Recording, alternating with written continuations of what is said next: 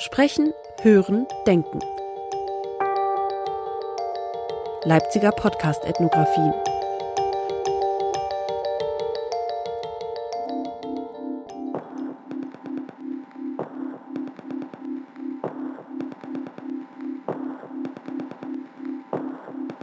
Soziologie und ethnografische Forschung, das heißt bislang vor allem Texte lesen und Texte schreiben. Nicht nur im Alter können wir aber immer mehr beobachten, dass es neue Medienformate gibt und ja, das auch in der Wissenschaft. So langsam kommen dort auch diese neuen Darstellungsformen, die neuen Medienformate an. In aller Munde bzw. Ohren sind dabei in jüngster Zeit vor allem Podcasts, also Audiodateien, die man im Web abonnieren kann. Und diese Audiodateien bieten vor allem in der Wissenschaft neue Möglichkeiten. Die Forschenden können zum einen ihr empirisches Material bzw. die eigenen Interpretationen um einiges vielfältiger und auch direkter präsentieren. Und gleichzeitig erreichen die Forschenden mit den Inhalten nicht mehr nur ein spezifisches akademisches Publikum, sondern haben auch auf einfache Weise eine größere Reichweite im Lehr-Lernprojekt Sprechen, Hören, Denken Leipziger Podcast-Ethnographie wird das Format Podcast genutzt, um die Stadt Leipzig zu erforschen und soziologische Methoden einzuüben. Und bevor wir loslegen, worum es eigentlich geht, vielleicht erstmal noch, wer wir sind und was unsere Aufgaben sind. Ähm, Thomas, magst du vielleicht anfangen? Mein Name ist Thomas Schmidt-Lux. Ich äh, arbeite hier am Institut für Kulturwissenschaften im Bereich Kultursoziologie und ja, bin einer der drei Veranstaltenden dieses Seminars. Dann gibt es noch Andreas. Hallo, ich bin Andreas Bischof. Ich habe ähm, tatsächlich mal Kulturwissenschaften in Leipzig und das darf ich sagen auch bei Thomas studiert und ähm, arbeite mittlerweile in Chemnitz an der Technischen Universität und interessiere mich irgendwie so für Podcasts und auch digitale Technik und auch Lehre. Und irgendwann kam ich mit Thomas mal auf die Idee, oder da gab es schon so Experimente in der Richtung, aber dass wir das vielleicht mal wirklich so als ein Projekt durchziehen, nicht nur als Teil einer Lehrveranstaltung machen, sondern mal wirklich eine ganze Lehrveranstaltung dieser Frage widmen. Was kann man eigentlich mit Podcasts und qualitativer Forschung so erreichen? Was kann man so machen? Und du, Anna? Also mein Name ist Anna Bertram und ich bin als studentische Hilfskraft in diesem Projekt angestellt. Ich studiere selber Kulturwissenschaften hier am Institut in Leipzig und habe neben meinem Studium beim Uniradio Mephisto 97.6 gearbeitet und dort das Kulturressort geleitet. Bringe also die praktische Erfahrung mit aus der Radioproduktion und Radioausbildung und ergänze somit ein bisschen ähm, den wissenschaftlichen Aspekt des Projekts mit meiner radiojournalistischen Erfahrung. Genau, und ja, jetzt geht es ja schon ein bisschen darum, was wir eigentlich machen. Ähm, Thomas, vielleicht magst du noch einmal erklären, was in Sprechen, Hören, Denken eigentlich passiert. Also ich würde sagen, es gibt im Grunde zwei Wege, so, die zu diesem Seminar geführt haben. Also zum einen ist es so, dass ich jetzt persönlich so bei uns in der Soziologie immer wieder die Methodenseminare konzipiere und anbiete und durchführe und ähm, das halt regelmäßig ansteht und wir immer wieder an diesem, Formular, äh, an diesem Format bauen. Wie macht man ein gutes Seminar, eine gute Lehrveranstaltung, bei der es darum geht, soziologische Methoden einzuüben. Und zum anderen, das hat Andreas ja schon mal kurz angedeutet, hatten wir eben ähm, schon mal vor einem Jahr in einem Seminar mit Podcasts gearbeitet. Wir heißt eben äh, Andreas und Barbara Theriot, eine Kollegin aus Montreal. Und vor dem Hintergrund hatten wir die Idee, das jetzt mal systematisch miteinander zu verbinden. Also Methoden lernen und, und selber anwenden und äh, mit Podcasts arbeiten. Und das machen wir jetzt. Also wir veranstalten einerseits, und so ist das eben auch ganz offiziell im Curriculum integriert, ein Seminar zu Methoden der rekonstruktiven Sozialforschung. Das findet über zwei Semester einmal wöchentlich statt. Also das ist ganz, äh, ganz, ganz klassisch, sage ich jetzt mal. Und die Studierenden lernen dort eben Methoden wie Interviews und Beobachtungen und wie man solches Material interpretiert, wie man damit umgeht. Mm, thematisch haben wir das diesmal ähm, auf dem Gebiet der Stadtforschung äh, angesiedelt. Das heißt, wir erkunden unterschiedliche Akteure und unterschiedliche Orte in der Stadt Leipzig. So, und das Besondere diesmal ist aber, dass als Ergebnis Podcasts entstehen. Ähm, wir schreiben also am Ende nicht gewöhnliche Seminararbeiten, wie das so eigentlich tatsächlich ja fast immer der Fall ist, sondern wir verwenden einmal unser schon aufgenommenes Audiomaterial und wir sprechen dazu noch weitere Texte ein oder interviewen uns selbst nochmal oder machen das eben in Teams und oder arbeiten mit Musik. Das ist dann am Ende ganz unterschiedlich. Und das Ganze ergibt dann also ein Forschungsergebnis, das man eben am Ende nicht liest, sondern sich anhört. So.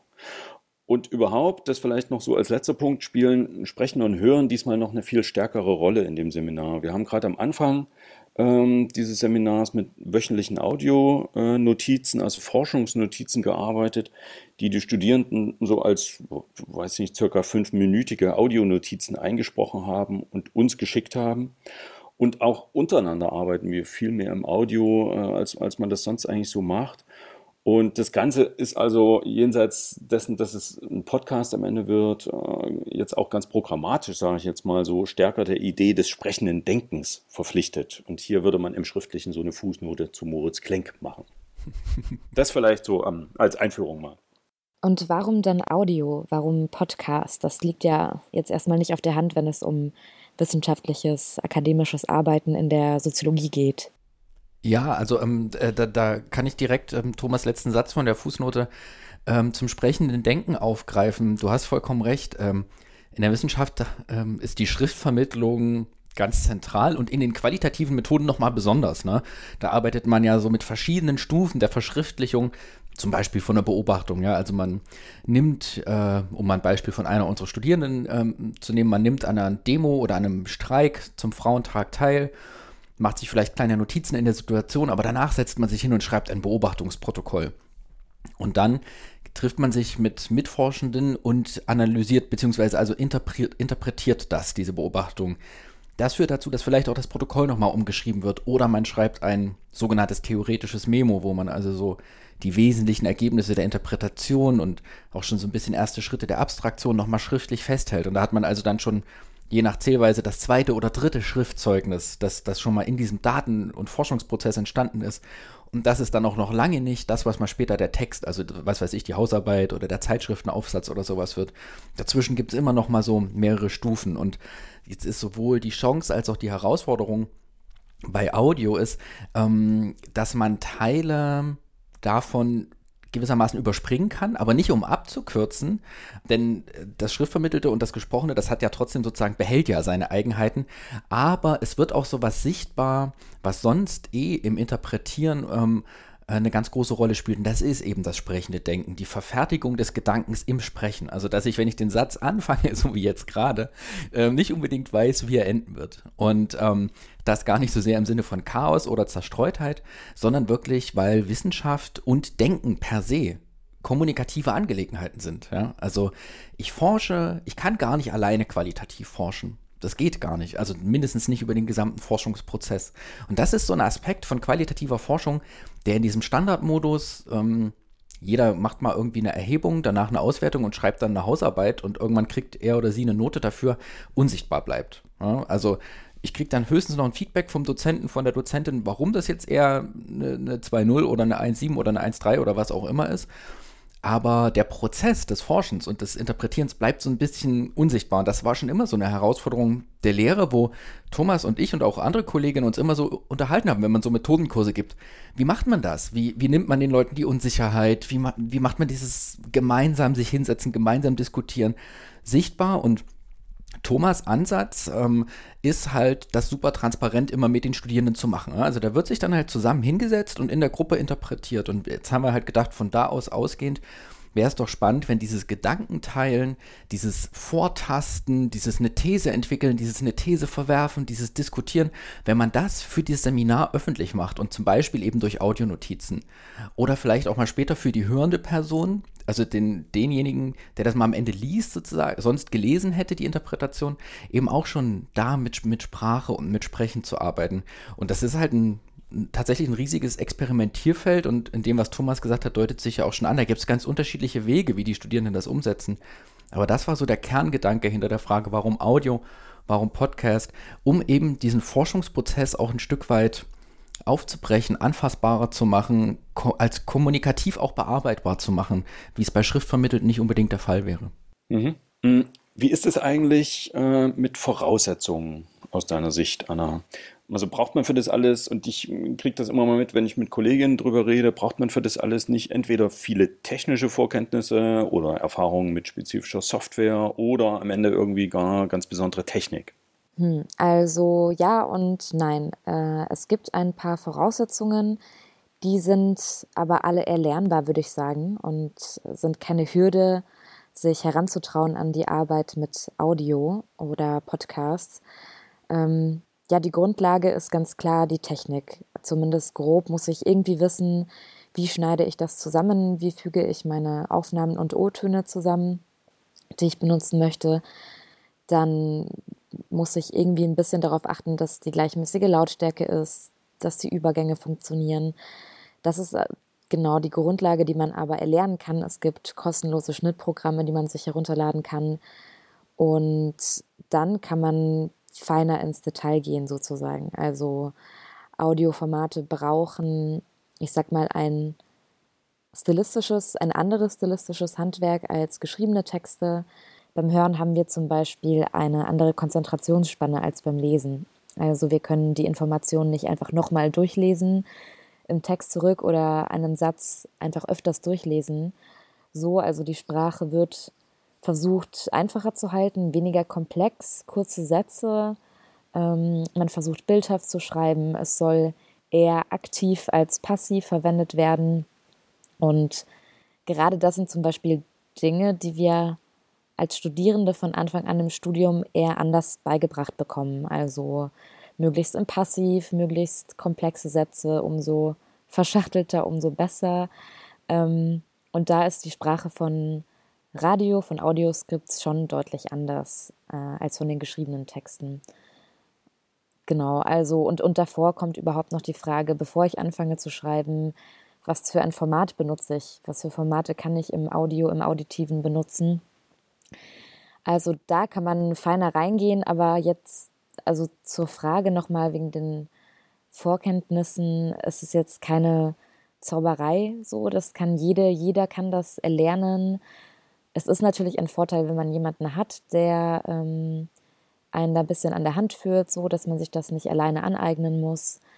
Aber ja, also auch wenn das, das jetzt im Prinzip äh, irgendwie auch entzaubert, vielleicht diese Podcast-Audio-Welt, das ist auch nur ein Werkzeug, was man erlernen kann. Und ähm, genau, um das mal kurz äh, transparent zu machen, Anna, du bist ja, du kommst ja eigentlich vom Radio, ne? Du hast am Universitätsradio, dem Lokalradio der Uni Leipzig Mephisto sozusagen gelernt und kannst es auch richtig. Ähm, und jetzt sag mal, also ne, da ist ja sozusagen immer diese, diese Technikhürde und es richtig machen und so. Und jetzt haben wir die Studierenden zum Teil aber auch einfach ermutigt, ähm, ihr Handy zu nehmen. Ne? Also einfach mal on the go da so reinzusprechen und das in eine Telegram-Gruppe oder so zu posten. Wie, wie hast du das erlebt? Ist das was, was im, im Radiobereich, im Audiojournalismus auch so zunehmend gemacht wird, dass man so diese kurzen Wege geht? Oder war das jetzt doch irgendwie noch sehr neu, das auch mal so zu machen? Mm, also neu ist es schon eher, zumindest wenn es um Präsenz in der Radiolandschaft geht. Ich glaube aber, dass es sich verändert und ähm, es da eine Verschiebung gibt, ähm, der sich wegbewegt von diesem professionellen Produzieren. Es gibt immer mehr Podcasts, die von zu Hause produziert werden. Gute Mikrofone müssen nicht unbedingt teuer sein. Man kann für Aufnahmen auch oft das Handymikrofon benutzen. Ähm, das macht die ganzen Audioproduktionen natürlich viel zugänglicher. Und ähm, gerade in den letzten Monaten während, äh, während Corona zum Beispiel hat man sich auch da hat man sich auch dahingehend neu orientieren müssen. Ähm, das heißt, Radiojournalistinnen haben von zu Hause aus produziert, sich Studios aus Bettdecken gebaut und ähm, ja, das heißt, dass sowohl, ich sag mal, in den etablierten Medien äh, so langsam ankommt, diese einfacheren Formen, äh, schnelleren Formen zu wählen und gleichzeitig entwickelt sich eine alternative Audio-Podcast-Kultur, die eben nicht zwingend einhergehend mit dieser äh, professionellen Ebene. Und da sieht man eben, ähm, du und ich, wir können auch gut einen Podcast hinkriegen. Und die Hemmschwelle ist eigentlich viel niedriger, als man sie am Anfang glaubt. Okay, da haben wir also jetzt darüber gesprochen, dass die technischen Hürden gar nicht so hoch sind, dass man sich da ruhig mal rantrauen kann und dass ein Handy, der, also ein moderneres Handy in der Regel auch reicht. Ähm, das ist ja so die eine Seite. Ähm, und das zu vermitteln, den Studierenden, klar.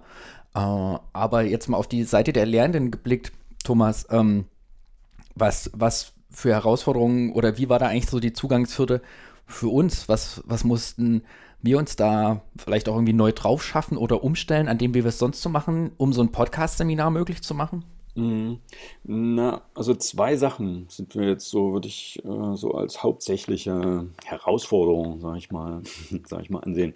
Das eine ist, dass man ziemlich viel zusammenhalten muss in diesem Seminar. Also Methodenvermittlung, das Thema, um das es gehen soll, Stadtforschung und dann eben dieses Arbeiten im Audio und Podcast. Mm, und das ist insgesamt ganz schön viel zugegeben. Und ähm, aber ich finde nicht zu viel. Also gerade in diesem Zusammenspiel diese drei Komponenten. Also ich würde das jetzt im Nachhinein auch an der Grundkonstruktion daran nichts ändern, ehrlich gesagt. Was man halt machen muss, ist sich aufs Wesentliche zu konzentrieren. Das haben wir, glaube ich, jetzt alle so, auch jetzt nochmal in diesem Jahr so gelernt und bemerkt und jetzt in den letzten Monaten sowieso, glaube ich, so. Ähm, also, dass man sich darauf konzentriert, was einem wirklich wichtig ist an der Sache und dass man natürlich an anderen Stellen irgendwie Abstriche machen muss. Mm, und so, ich glaube, für mich jetzt so, äh, möglicherweise auch jetzt für uns, war jetzt das Wichtigste wirklich, dass Podcasts am Ende entstehen. Das schien mir jetzt gegenüber den anderen Komponenten nochmal wirklich das Vorrangige zu sein. Und das ist auch das, worauf wir jetzt die nächsten Wochen ja, glaube ich, nochmal gucken. Also da muss man vielleicht nochmal mehr ausbalancieren als bei anderen so Seminaren, wo es klar ist, okay, wir lesen jetzt zehn Texte von einem Autor oder einer Autorin und dann macht man das und dann ist gut. Mm, aber ich glaube, gleichzeitig entsteht daraus so das Besondere und das, das, das, das, das Interessante an dem Seminar. Und das andere, und das war, war für mich jetzt eher nochmal unerwartet, ähm, war, dass man relativ dann doch nochmal viel, also dieses Arbeiten im Audio und dieses Podcast machen, das ist einerseits, glaube ich, eine große Motivation für uns alle, so für alle Teilnehmenden an dem Seminar und gleichzeitig hm, ging es oftmals darum, also ich nenne das jetzt mal, uns allen so Mut zuzusprechen, das auch wirklich zu machen und so orthodoxe Formen so des Schriftlichen zu verlassen dabei. Hm, ähm, also arbeiten im Audio heißt ja eben nicht automatisch unwissenschaftlich zu arbeiten auf einmal. Aber das ist, das ist schnell so eine Annahme, mit der man konfrontiert wird oder die man selber so in sich so auf, aufkeimen spürt, sag ich mal so. Anna hat es ja vorhin schon mal gesagt, so man, man ist ganz viele Dinge so gewohnt quasi zu tun. Und das gilt vor allen Dingen Arbeiten im Schriftlichen und dann auch auf eine spezifische Weise im Schriftlichen zu arbeiten. Also hier, das habe ich jetzt wirklich nochmal gelernt, da bildet die Uni offenbar bei uns allen schon ganz früh Nein, man kann das jetzt sichere Leitplanken nennen, sage ich jetzt mal, aber man kann es auch so im schlechten Sinne orthodoxe Formen nennen heraus. Und davon so ein bisschen wegzukommen und trotzdem noch irgendwie was Schlaues zu machen. So. Und das würde ich jetzt am Ende sagen, darum geht es so in Wissenschaft. Das, das war nochmal so eine zweite, äh, ja, spezifische Herausforderung. Ich kann vielleicht höchstens noch ergänzen, ähm, die äh, so ein bisschen, das lag jetzt auch an der, an der Corona-Pandemie, ähm, die Seminargruppe auch so ein bisschen zusammenzuhalten. Das war irgendwie noch so ein, auch so ein Thema. Also auf welchen Kanälen kommuniziert man eigentlich? Das, eigentlich hat das ja sozusagen diese, diese Lehr-Lernsituation, die es jetzt so seit März gibt, die hat ja eigentlich dem Thema des Seminars und wie das auch medial angelegt ist, ähm, eigentlich äh, gewissermaßen Vorschub geleistet. Ne? Man muss jetzt mehr so ähm, mit einzelnen Leuten oder mit Kleingruppen kommunizieren. Man hat nicht diese wöchentliche Sitzung, wo alle physisch präsent sind, wo man irgendwie nochmal so Dinge regeln kann. Und das fand ich nochmal interessant. Also das ähm, haben wir, glaube ich, in dem, ich habe noch nie in einem Seminar so viele unterschiedliche Kommunikationswege ausprobiert und dazu ermutigt wie in diesem. Ne? Also E-Mail, schon, wir haben schon gesagt, Telegram-Gruppe, Telegram einzeln, diese Audionotizen sich schicken lassen, das haben wir, äh, benutzen wir ja auch viel für so Orga-Sachen. Ne? Also sag mal, wie ist der Stand von eurem Projekt und diese Sachen. Und das fand ich irgendwie ganz interessant. Ähm, äh, und natürlich benutzen wir, äh, wird alle Didaktikerinnen äh, freuen zu hören, natürlich sehr aktiv unseren, unseren Moodle. Ähm, aber dass es sozusagen, dass es nicht darum gehen kann, dass alles in einem Kanal kulminiert, ähm, sondern dass es sich so eine, so eine Vielschichtigkeit und so eine Mehrschichtigkeit ähm, ergeben hat. Und ich weiß jetzt auch gar nicht, ob das so Patentlösungen sind, die jetzt für alle Lerngruppen dann irgendwie gelten, aber das schien mir nochmal so ein ich würde das jetzt gar nicht als Zusatzaufwand labeln, sondern aber das war schon nochmal so eine spezifische Komponente. Wo kommuniziert man eigentlich wie mit wem? Oder dass wir uns überlegt haben, dass wir am besten nur einmal die Woche eine E-Mail schreiben in der Corona-Zeit und die vielleicht auch immer zur selben Zeit oder am selben Tag. Das waren nochmal so Details, ähm, wo ich fand, dass. Ähm, dass das so diese mediale Dimension von Didaktik, von Kommunikation, das wurde halt hier bei dem Seminar auch durch das Thema natürlich, aber auch durch Corona nochmal so besonders deutlich. Mhm. Ich, die, ich ja beide Seiten gerade so ein bisschen mitbekommen darf äh, in diesem Projekt. Also auf der einen Seite, ähm, wie wird die Lehre gestaltet, aber auch wie wird sie wahrgenommen ähm, und was ist man eigentlich gewöhnt.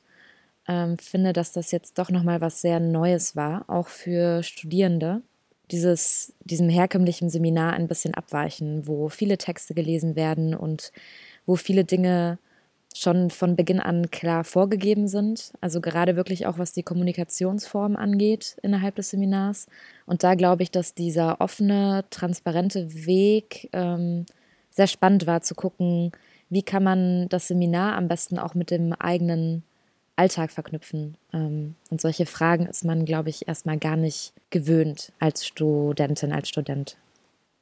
Also was ich jetzt nochmal spätestens hier in dem Seminar jetzt ähm, gemerkt habe, ist äh, der Umstand, dass dieses äh, Lehren und Lernen so im Audio als Zusatzmodul und als Zusatzelement total gut ist für alle und dass wir das einfach viel öfter einsetzen müssen. Und gar nicht unbedingt so, dass man explizit ein Seminar zu Podcasts machen muss oder dass alle einen Podcast am Ende machen können, aber dass man das mit anbietet. Also dass man da auch im Audio quasi arbeitet, auch Prüfungsleistungen im Audio mit annimmt und dass sich das damit auch viel nochmal leichter und auch nochmal Stück für Stück selbstverständlicher wird. Und man muss dafür, das sage ich jetzt auch nochmal an die, die das erwägen, das zu tun, man muss das gar nicht alles immer von Null auf mit vermitteln, ähm, die, die Studierenden bringen ja oftmals äh, selber schon so Vorkenntnisse mit, die sich dann auch untereinander quasi oftmals vermitteln. Also wenn eine in einer Arbeitsgruppe damit schon mal gearbeitet hat, dann zieht die oftmals noch zwei, drei andere mit und ähm, das hilft total. Wir haben auch mit ein paar Studierenden gesprochen, beziehungsweise haben sie uns Audionachrichten geschickt, wie sie das Projekt einschätzen und wahrnehmen. Und da würde ich sagen, hören wir einfach mal kurz rein. Also ich schreibe nicht so gern für die Tonne oder für die Schublade. Und manchmal habe ich das Gefühl, dass man beim Hausarbeiten und Seminararbeiten schreiben genau das tut. Und ich mag die Vorstellung, dass ich äh, meinen Freunden, meinen Verwandten, wem auch immer irgendwie äh, zeigen, relativ einfach, ähm, ja, eben nicht vor Augen, sondern vor Ohren führen kann, was ich hier tue. Also ich finde das Angebot, Seminarleistungen als Audiopodcast zu produzieren, eine gute Idee. Erstens, weil es die Möglichkeit gibt, etwas Neues auszuprobieren. Es bringt uns neue Kompetenzen, das Format ist Neues und ähm, ja, dann können wir ja so Montage und so äh, entdecken. An der Arbeit mit Audios oder Podcasts schätze ich vor allen Dingen die Tatsache, dass wir sehr oft sehr direkt reagieren können, also gerade in diesen Form von Audiotagebüchern, dass ähm, Gedanken sehr, sehr schnell in Worte gefasst werden und eben auch hörbar in, äh, werden. Ich habe im Laufe des Semester, der Semester auch erfahren, dass ich Themen noch einmal vielfältiger betrachte, nämlich nicht nur inhaltlich, also ich betrachte Themen nicht nur inhaltlich, sondern auch im Sinne ihrer Darstellung und in ihrer Möglichkeit der auditiven Darstellung. Und dadurch würde ich, wird es, ähm, finde ich, das Thema nochmal lebensnäher und das Arbeiten an dem Thema.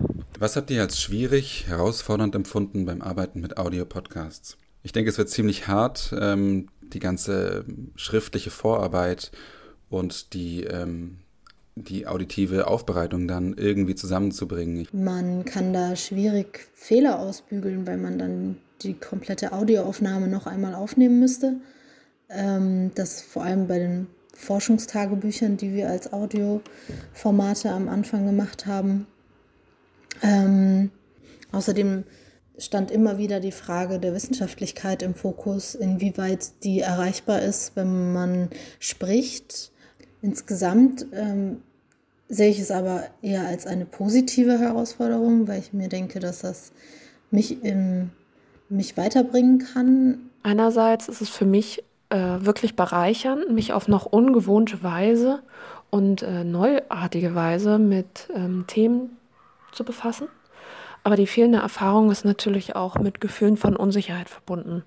Und ich habe die Erfahrung im Arbeiten gemacht, dass das vor allem dahingehend der Fall ist, das Thema so aufzuarbeiten, dass am Ende ähm, in Sinnhaftes Ganzes dabei herauskommt. Also mir persönlich geht es oft so, dass ich schon in dem Endprodukt der, des Audioformats, des Podcasts denke, aber dieser Weg dahin ja eigentlich das ist, was uns interessiert.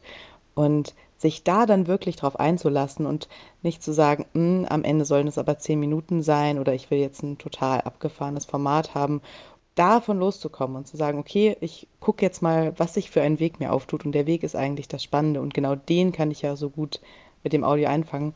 Ich glaube, das ist die Herausforderung, aber auch eben das Spannende und das, wobei man, glaube ich, auch am meisten lernt.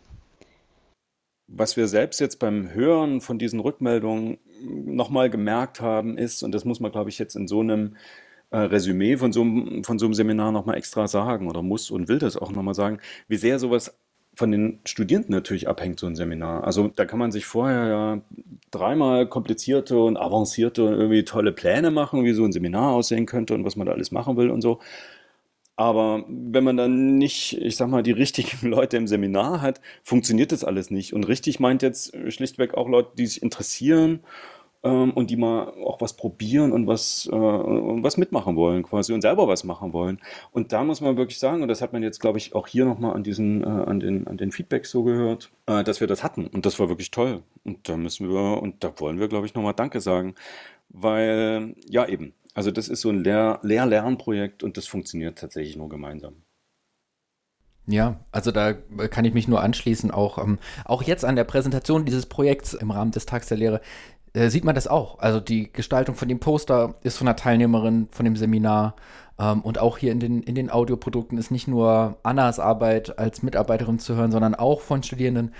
Und so zieht sich das eigentlich durch den gesamten Prozess, dass wir immer wieder auch ganz wertvolle Inputs äh, bekommen haben von den Teilnehmerinnen selbst, äh, unabhängig jetzt mal nur von so Technik- und Audiofragen und das macht es dann auch wirklich diesen, das macht es dann auch wirklich erst zu einem gelungenen und gelingenden Projekt durch die Teilnehmerin. Ich finde auch, das zeigt ganz gut, dass im Rahmen der Uni und Wissenschaft so kollektive Zusammenarbeitsformen total gut funktionieren und am Ende sehen zwei Paar Augen mehr und hören auch zwei Paar Ohren mehr. Genau, und am Ende, glaube ich, profitieren wir alle nur davon, dass wir mehr zusammenarbeiten als in dem Fall jeder für sich alleine.